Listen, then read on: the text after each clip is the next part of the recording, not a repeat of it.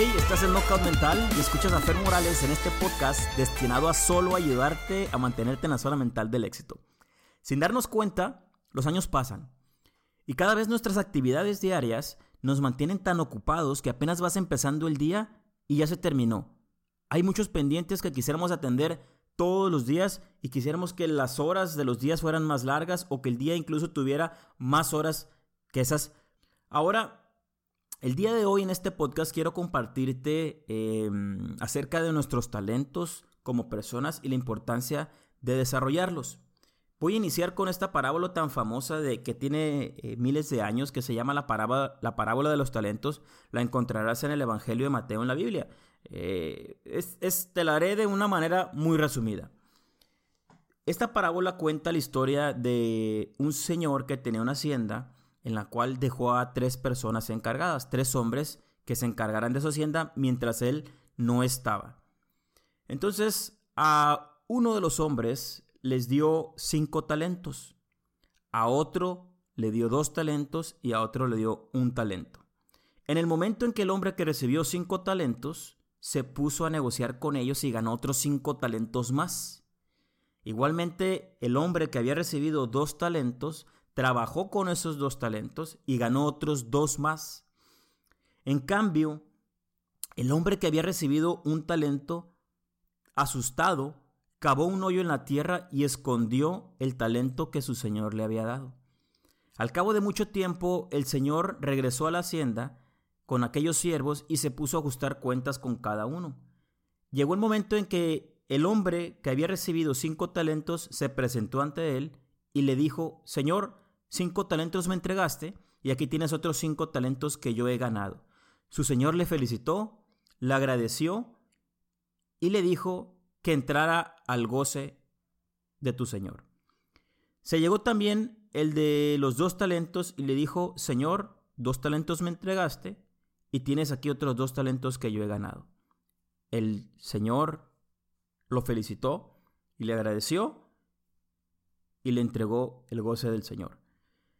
Pero también llegó el momento en que el hombre que había recibido un talento se presentó ante él y le dijo, Señor, sé que eres un hombre duro y que cosechas donde no sembraste y recoges donde no esparciste. Por eso me dio mucho miedo y fue a esconder bajo la tierra tu talento.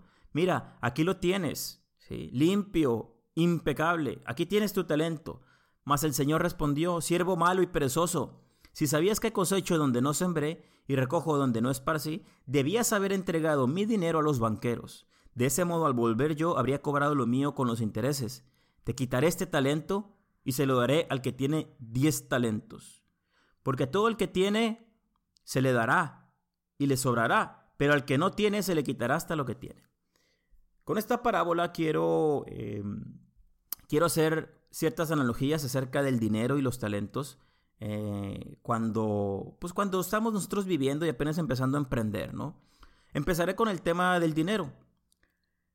Realmente cuando una persona no sabe qué hacer con el dinero, incluso estás ahorrando dinero, ya tienes meses, años, eh, y, y no sabes qué hacer, te quemas por la ansiedad de gastarlo y comprar cosas que en muchas ocasiones ni siquiera necesitas.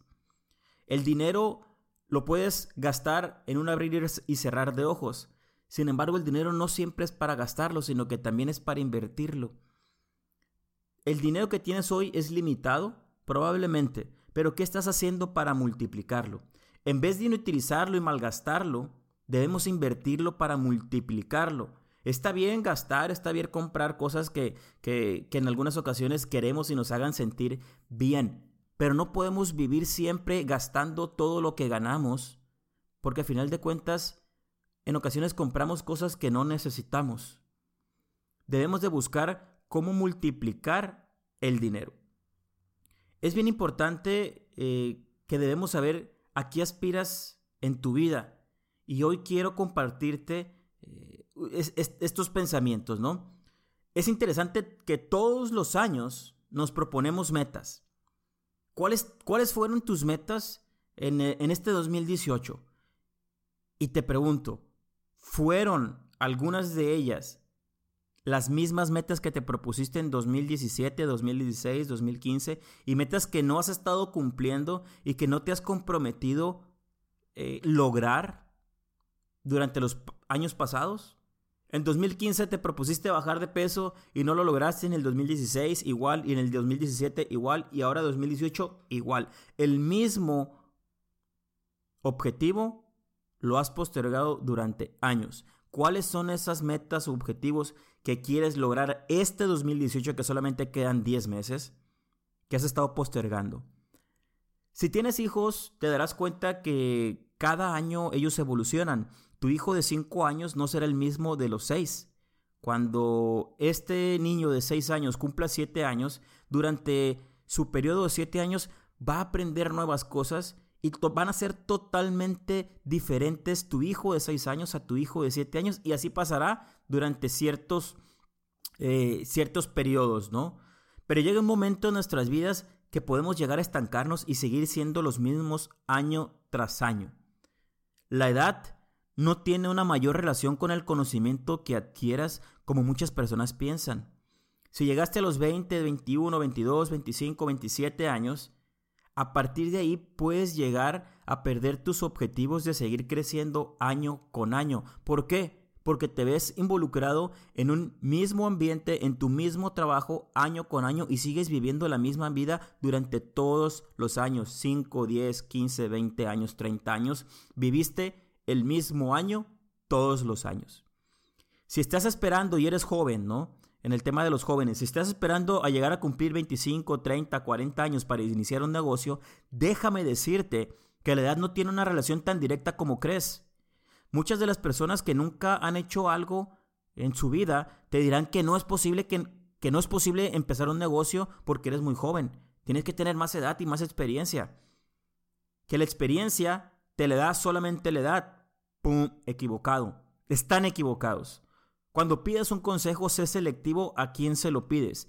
La experiencia la da el hacer cosas, el ponerte manos a la obra, el trabajar duro, trabajar muchas horas, estudiar, analizar lo que te pasa, los problemas, leer, leer mucho, corregir tus errores, cacharte en lo que estás haciendo, en lo que has sido como persona, cómo has actuado y que al día de hoy no te ha llevado a estar donde estás. De eso se trata aprender. No solamente que los años pasen y pasen y pasen para que, según tú, adquieras experiencia. La manera de adquirir experiencia es intentar en hacer las cosas, es intentar y buscar adquirir el conocimiento. ¿Quién eres hoy? ¿Qué nuevo has aprendido? ¿Eres el mismo del año pasado? ¿Eres mejor o eres mucho peor? Nuestro objetivo en la vida es el de ser mejores cada día. Eso no existe duda alguna. Sin embargo, a algunas personas se les olvida que esto lo tienen que atender todos los días. Si piensas que la edad te va a dar experiencia, te puedo asegurar que existen personas que tienen 40, 50 años, 60 años y tienen la misma mentalidad que cuando tenían 25 o 30 años. La edad no es suficiente para adquirir los conocimientos y para salir adelante. Es por eso que hoy en día ves a personas que tienen 20, 25 años y se les ve que son muy exitosos. Y también es por eso que cuando alguien eh, está haciendo algo distinto eh, algún joven que está trabajando duro por ser gerente o director de una empresa y llega a ser eh, y a lograr ese, ese puesto, pues es alguien que se puso y se empeñó a trabajar durante muchas horas en diseñar su plan, en buscar las eh, herramientas que lo llevaran a ese lugar en donde estaba. Entonces, no es suficiente con solo vivir para aprender. La vida te enseñará muchas cosas, de eso estoy seguro y te lo, y te lo aseguro, la vida te enseña muchas cosas. Pero para aprender más, necesitas libros, personas que sean especializadas en diferentes áreas, a las cuales tú puedes acercarte, buscar asesoría, cursos, seminarios y aprender lo que a ellos les ha tomado años. Todo esto está a tu alcance hoy. Lo importante es estar abiertos a, estos, a estas oportunidades y no juzgar a tu asesor, no juzgar a la persona que, está, que te está compartiendo conocimiento. Lo que hoy quiero que te lleves es lo siguiente.